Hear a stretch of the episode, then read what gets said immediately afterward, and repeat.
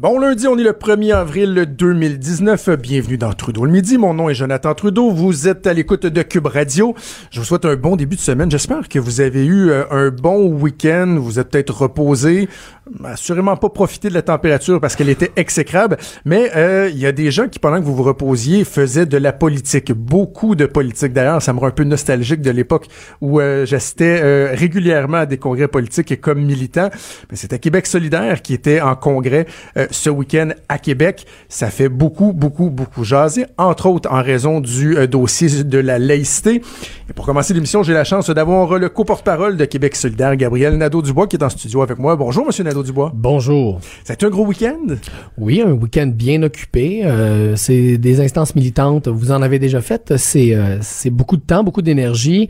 Mais moi, d'abord, ce que je, la première chose que je retiens, c'est la manière dont le débat s'est fait. On parle beaucoup du résultat et c'est normal, mais les observateurs qui étaient là, vous leur poserez la question, ont plutôt reconnu que ça s'est très bien passé. Puis je pense qu'on a fait la démonstration en fait semaine à Québec solidaire qu'on peut parler de laïcité, on peut parler de signes religieux, c'est donc des enjeux sensibles, euh, émotifs, mais qu'on peut le faire sans que personne se fasse traiter de raciste, c'est pas arrivé en fin de semaine, euh, sans que personne se fasse traiter de euh, multiculturaliste, trudeauiste, complètement mhm. délirant. Là, on est resté dans le cadre d'un débat sain, rationnel, et, euh, et ça, moi, je suis très fier. Je pense qu'on l'a fait en plus devant les médias. Alors, tout le monde a pu voir. À visière levée. À visière levée, qu'on a pu faire ce débat de manière intelligente et posée. Aviez-vous certaines inquiétudes quand même? Aviez-vous peur euh, un risque de dérapage, que ça devienne trop émotif? Parce que c'est un sujet qui est tellement émotif. Ce débat-là il, a, il est explosif. On, va, on va dire les choses comme elles sont. Il y a des gens qui se sentent très visés quand on parle des signes religieux.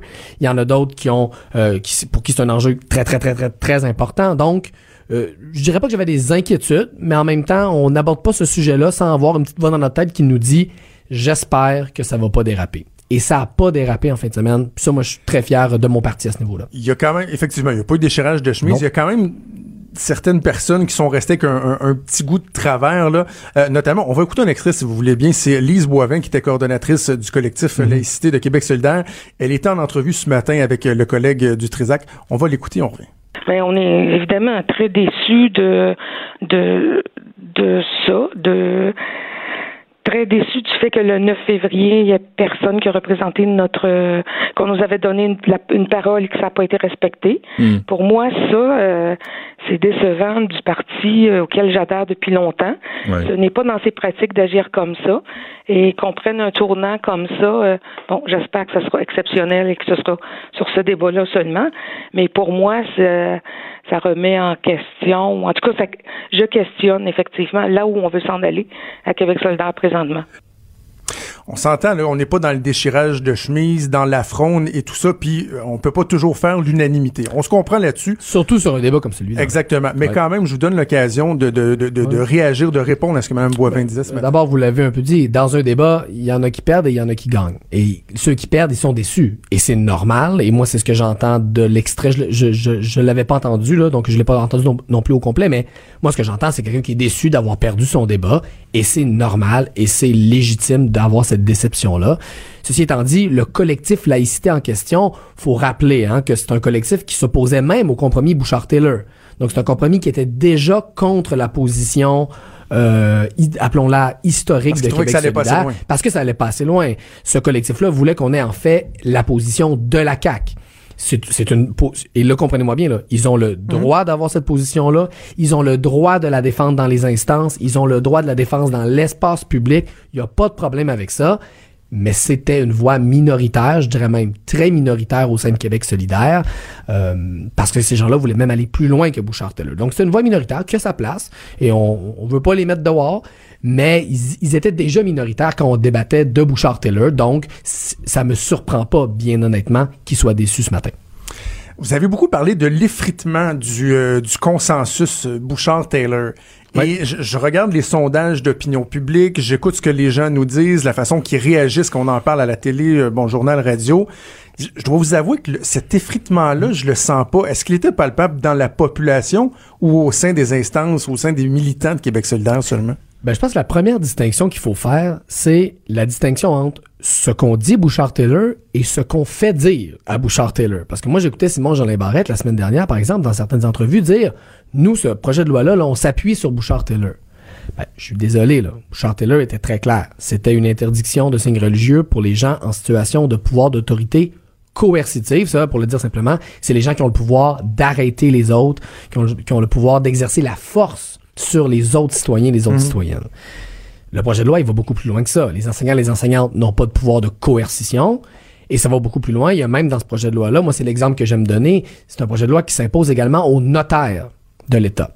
Un notaire, c'est pas exactement quelqu'un qui a un pouvoir de coercition. Si Simon Jean Barrette veut les mettre dans son projet de loi, il a le droit, là. Mais qu'ils nous disent pas que c'est basé sur Bouchard-Taylor. Ça, c'est pas vrai. Donc, un des problèmes avec Bouchard-Taylor, c'est ça. C'est que tout le monde s'est mis à s'en réclamer, puis euh, au fur et à mesure, ça a voulu de moins en moins dire quelque chose de précis. Et deuxièmement, on parle de Bouchard-Taylor, mais on devrait dire Bouchard-Bouchard. Parce que Charles Ah oui. Taylor, un des auteurs lui-même, a renié euh, ces recommandations-là. Jocelyn McClure aussi. qui Jocelyn McClure, qui était un des rédacteurs. ouais. Euh, et même dans la société civile, il y avait par exemple des organisations syndicales qui défendaient ce compromis-là, qui l'ont aussi abandonné dans les dernières années. Donc, quand Dans on- la population, le sentez-vous? Il me semble, Ben, je le sens pas. ben, c'est-à-dire que dans la population, les sondages, je les vois comme vous, là. J'habite pas sur une autre planète. Moi, je pense pas qu'on devrait prendre nos positions comme politiciens ou comme parti en regardant seulement les sondages. Euh, c'est un, c'est un des éléments, mais c'est pas le seul. Et sur cette question-là, nous, on a préféré avoir une position de principe. Ça veut pas dire que ça devient notre priorité numéro un, mais euh, c'est une position où on revient à une idée simple et claire. La laïcité, ça s'applique aux institutions, ça s'applique à l'État, mais pas aux individus. On va parler de la joute politique un peu par rapport Ouais. à ça, parce que c'est un aspect que j'aime beaucoup, puis Ah, honnêtement, je vous vois très à l'aise là-dedans comme leader euh, de Québec solidaire. Là, euh, dans la dynamique euh, qui va euh, s'implanter, c'est que le seul parti que le gouvernement va pouvoir rallier, c'est le Parti québécois. Qui Ça- avait déjà des demandes. Oui. Je fais une parenthèse dans Oui. la question pour dire que ça, même si on avait adopté, même si on avait confirmé Bouchard-Taylor en fin de semaine, ça n'aurait rien changé. On aurait quand même été contre le projet de loi. Ben, et en fait, la CAQ je- serait pas allé chercher plus notre adhésion. Mais c'est là que je vais aller. C'est là que je vais aller. C'est que justement, là, le Parti québécois est le seul parti que la CAQ peut rallier. Mhm. Et euh, ce que moi j'appelle les bargaining chips, là, peut-être le, gouvernement les a mis trop rapidement. Là. Le, retrait du crucifix, euh, puis euh, les enseignants. Bon, là, le Parti québécois va en vouloir plus. On va dire, Ouais. ah, mais là, ça, ça prendrait aussi les éducatrices en service de garde. Ça prendrait les écoles privées. Et le gouvernement va peut-être vouloir faire plaisir au Parti québécois. Ils veulent pas l'adopter tout seul, le Ouais. projet. Alors que si vous aviez maintenu la, la position Bouchard-Taylor, vous auriez pu faire le contrepoids dans l'autre sens, dire, ben, nous, on est prêts à vous appuyer, mais retirez donc les notaires, retirez donc les, Les- enseignants, enseignantes. Là, vous pouvez plus faire ça, ben, ben. là. Parlons de, parlons de politique, justement, et de jeu de politique. La CAQ est allée en campagne avec une position plus claire que claire sur le fait que les enseignants, les enseignantes allaient être inclus, même si la deuxième opposition, Québec solidaire, avait gardé sa position sur Bouchard-Taylor, jamais, jamais la CAQ aurait retiré les enseignants, les enseignantes pour aller chercher l'adhésion de Québec solidaire. Je pense que ça, euh, ce serait vraiment euh, une prédiction très, très, très audacieuse et je pense qu'il y a aucune chance que ça se produise. Et, et ça, ça a contribué à la réflexion à Québec solidaire parce qu'en voyant un projet de loi qui va si loin, un projet de loi qui va tant plus loin que, que, que, Bouchard-Taylor, beaucoup de, de partis, appelons-le les, appelons les partisans historiques de Bouchard-Taylor au sein de Québec solidaire se sont dit, mais là, compromis, c'est comme le tango. Hein? Ça prend deux partenaires. Et là, le partenaire en avant, là, il- de toute évidence, il en veut pas de compromis. On va pas continuer à essayer de, de, de faire, de, de faire vivre une marionnette qui, de toute façon, euh, a plus d'énergie. Là, En même temps, il voulait pas retirer Le compromis, il existe plus. Finalement, il le retire. Il voulait pas de clause grand-père, de droits acquis. Finalement, il va de l'avant. Et je pense que ça s'arrête là. La liste Vous des que compromis va que, la? CAQ était prête à faire, dans ce sens-là. Est-ce qu'ils vont faire des compromis dans l'autre sens? Peut-être bien, euh, mais, euh, mais moi, je, je, je mets en garde les partis qui s'engagent dans cette direction-là. Est-ce que ça va faire prendre des points dans les sondages à court terme? Oui. Est-ce que ça va mobiliser les gens derrière leur option politique? Ça, c'est une question différente. Il y a une différence entre euh, répondre à, euh, aux sondages et même aller chercher de la popularité sur le moment et consolider un mouvement politique fort. Parce que moi, je me rappelle, à l'époque de la Charte des valeurs, là, il y avait aussi un large appui en termes de sondage au projet du PQ, y compris même au sein de l'électorat libéral. Le PQ, ça ne l'a pas empêché de perdre le pouvoir. Là. Donc, parlant de joute politique, justement, je pense que la question des signes religieux, oui, c'est un enjeu important. Je veux pas le minimiser. Je dis pas que c'est n'importe quoi. Je vais juste dire, est-ce que c'est un enjeu qui mobilise les gens assez profondément pour que ça les fasse se ranger derrière une option politique? Je pose la question. Et moi, la dernière manifestation de 150 000 personnes que j'ai vue, c'était pas des gens qui demandaient l'interdiction des signes religieux. C'était des gens qui demandaient de, de l'action sur la question de la crise climatique et c'était des jeunes, des gens qui vont voter aux prochaines élections et dans toutes les prochaines élections. Donc, moi, je mettrais en garde les partis contre une vision très tactique et très court terme, en fait, euh, parce que je, je, je, pense pas que cette question-là, c'est ce qui empêche les gens de dormir. Je pense que les gens ont une opinion. Ah oui, là-dessus, tout le monde a une opinion. Mais est-ce que, est que les gens se réveillent la nuit en me disant, hey, moi là, je, ça m'inquiète dans mes tripes ça, je pose la question. Je suis pas certain de ça. Est-ce que je comprends qu'à l'inverse, vous, ça vous empêchera pas de dormir non plus? C'est-à-dire que, est-ce qu'on doit s'attendre à ce que Québec solidaire mène une bataille de tous les instants pour tenter de bloquer ce projet de loi-là? Ou votre position, bon, elle est adoptée, vous êtes conscient qu'un gouvernement majoritaire, vous allez faire valoir vos oppositions, mais vous ferez, vous ferez pas obstruction nécessairement. Est-ce que c'est ce que je comprends? Ben, c'est-à-dire, on va faire notre travail d'opposition, mais dans un régime majoritaire, vous connaissez comme moi, on va faire tout ce qu'on peut pour améliorer le plus possible le projet de loi. Mais ça ne deviendra pas la priorité. On va faire valoir notre position, on va faire valoir notre opposition, mais ça ne devient pas la priorité. Et ça, c'est les mêmes instances qui ont changé la position de Québec solidaire ont aussi été explicites dans leur vote sur le fait que la grande priorité pour nous, c'est de contribuer à ce mouvement là, qui naît euh, de lutte au changement climatique, puis ce mouvement pour mettre de la pression sur le gouvernement. Et, euh, et nous, c'est là-dessus qu'on va continuer à se concentrer. Vous en avez beaucoup parlé, ça aussi en fin de semaine. Évidemment, là, on parle de, de, de, laïcité parce qu'il y a le changement de position et tout, mais euh, l'environnement en fin de semaine, c'était à l'agenda aujourd'hui. Euh, enfin, euh, du, du week-end. Est-ce qu'il y a des, des éléments nouveaux dans, dans, dans la position? Qu'est-ce qui est sorti du congrès au niveau de l'environnement? Ben, ce qui est sorti, c'est surtout qu'on on a présenté cette campagne euh, à nos militants, nos militantes, la campagne de l'ultimatum 2020. Les militants militantes ont reçu des formations et là, ils repartent dans leur région pour mettre en place cette campagne-là. On va, on crée des équipes de mobilisation partout sur le territoire. On reprend en fait le modèle qui était celui de la campagne de Bernie Sanders avec des unités de mobilisation partout sur le territoire qui vont faire de l'action politique sur une base hebdomadaire. Je ne donnerai pas toutes les punches, mais disons que les députés de la CAQ vont se faire taquiner et vont se faire mettre de la pression dans leur circonscription pour agir sur les changements climatiques. Nous, on va faire notre bout aussi à l'Assemblée. On est vraiment dans cette logique qu'on a beaucoup répété dans les derniers mois de transformer Québec solidaire en mouvement politique. Certains vont aimer, certains vont pas aimer, mais on a les idées très claires. On sait où on s'en va. On a eu le débat sur les signes religieux. La page est tournée et on se relance maintenant dans cette grande campagne. Vous dites quoi aux jeunes qui sont, c'est beaucoup en, en, vogue, on parle des jeunes qui sont éco-anxieux, qui euh, s'empêchent de dormir carrément euh, la nuit parce qu'ils bon, sont très, très, très anxieux par rapport à l'environnement. Et là, ben, vous, vous avez un message. La semaine dernière, c'était une rencontre d'urgence où on a vraiment l'impression que on doit faire quelque chose demain matin, sinon euh, la Terre va arrêter de tourner. Euh, comprenez-moi bien, je suis pas en train de nier l'importance des changements climatiques. Je, parle juste de, la séquence dans la façon de le voir. Vous dites quoi ces jeunes-là qui se sentent vraiment angoissés? Je pense que le meilleur remède à l'anxiété ou à l'angoisse, c'est l'action. C'est quand on est anxieux que quelque chose va pas bien, la pire chose qu'on peut faire, c'est rester dans son salon, puis y penser, puis y penser, puis y penser, parce que là, plus on y pense, plus on angoisse. Moi, je le pense vraiment, puis c'est vrai dans nos vies personnelles aussi. Je pense que le meilleur remède à l'angoisse, c'est l'action. Puis c'est ce qu'on essaie de faire à Québec solidaire, de dire à tous ces jeunes-là, vous êtes angoissés, vous êtes anxieux, parfait. Mais la meilleure manière de, le meilleur remède, c'est de transformer cette anxiété-là en énergie politique d'action.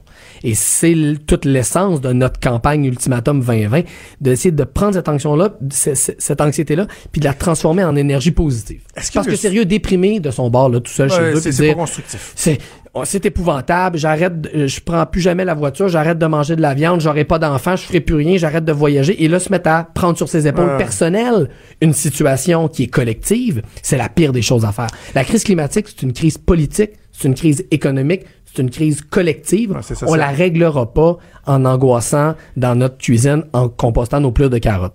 On va la régler en créant un mouvement citoyen. OK, j'entends bien. Est-ce qu'il y a un souci quand même de trouver un équilibre euh, dans la fête? Parce que euh, moi, je, me ramène beaucoup au, mouvement des Gilets jaunes, euh, la réaction qu'il y a eu, le ressac qu'il y a eu. Des fois, on a l'impression que dans la population, puis il y a des sondages aussi qui le démontrent, je sais que les sondages ne font pas foi de tout, mais quand même, euh, les gens sont, sont conscientisés, sont prêts à, à, à, bouger, mais en même temps, ils disent, on peut pas tout arrêter. Par exemple, le développement économique, les habitudes. Est-ce qu'il y a ce souci-là de trouver un équilibre pour être capable quand même de, de, de susciter l'adhésion et pas une espèce de déconnexion des gens qui disent, wow, mais là, là vous m'en demandez trop, M. Nadeau-Dubois. Il y a des perceptions, il y a la réalité, il y a une perception, et vous avez raison, il y a une perception que le, disons, le mouvement environnemental et Québec solidaire, il y a une perception que on est contre le développement, contre la, la, la création mmh. d'emplois, tout ça. Alors qu'il y a eu tout un travail dans les dernières années à Québec solidaire et dans le mouvement environnemental de dire, d'abord, ce qu'il faut faire, c'est une transition, puis ensuite, une transition juste. Qu'est-ce que ça veut dire, une transition juste? C'est-à-dire une transition où c'est pas aux travailleurs, travailleuses, c'est pas aux gens ordinaires à payer la facture de ce changement de type d'économie. Hmm. Les ouvriers, les ouvrières qui travaillent en pétrochimie dans l'est de Montréal, là, c'est pas de leur faute s'ils travaillent en pétrochimie. ils n'ont pas, choisi, ils n'ont pas choisi que l'économie allait être autant centrée sur le pétrole. On leur a jamais demandé, voulez-vous une économie dépendante au pétrole? On fait un référendum, votez oui, votez non. Hmm. Ça s'est jamais arrivé, ça. L'économie a été construite comme ça par les décisions du passé. Et là, aujourd'hui, les gens ordinaires se ramassent dans des situations compliquées. Ils sont obligés de prendre leur voiture sont obligés de travailler dans une industrie polluante. On peut pas dire à ces gens-là, c'est vous qui allez prendre le bill de la transition. Il faut que cette transition-là se fasse avec les gens. Et c'est, par exemple, c'est là où Emmanuel Macron s'est cassé les dents mm. en disant on va mettre une, une, taxe sur le gaz pour tout le monde, puis débrouillez-vous. Est-ce que viendra un jour où, par exemple, il faudra penser à des péages sur certaines routes? Un jour, oui. Mais d'ici là, il faut faire tout le travail pour donner des alternatives. Parce qu'on peut pas avoir des mesures punitives en matière d'environnement, par exemple en matière de transport, sans donner l'alternative en matière de changement climatique. D'ailleurs, M. Legault s'est levé en chambre la semaine dernière en disant Québec solidaire va le faire payer le monde, va le mettre des péages. C'est vrai que dans notre plan de transition, il y avait des péages, mais pas avant 2030. Pourquoi? Parce qu'on disait, on mettra pas des péages avant de donner des alternatives. Il faut commencer par les alternatives. Il faut commencer par un gouvernement qui prend ses responsabilités et ensuite on aura une certaine légitimité de dire aux gens, ben là, vous aviez tant de, de dizaines d'années pour faire des changements. Là, on est rendu à des mesures un peu plus corsées. J'avais promis que je parlerais pas juste de, la, de laïcité. Ben, euh, j'ai tenu euh, ma promesse. Gabriel Nadeau-Dubois, co-porte-parole de Québec solidaire. Merci. Merci d'avoir l'occasion, entre autres, de reparler d'environnement. Ben oui. Assurément. On est prêt tous les jours, nous. Merci. Tous les jours. Salut. C'est Gabriel Nadeau-Dubois, co-porte-parole de Québec solidaire. On revient dans quelques secondes.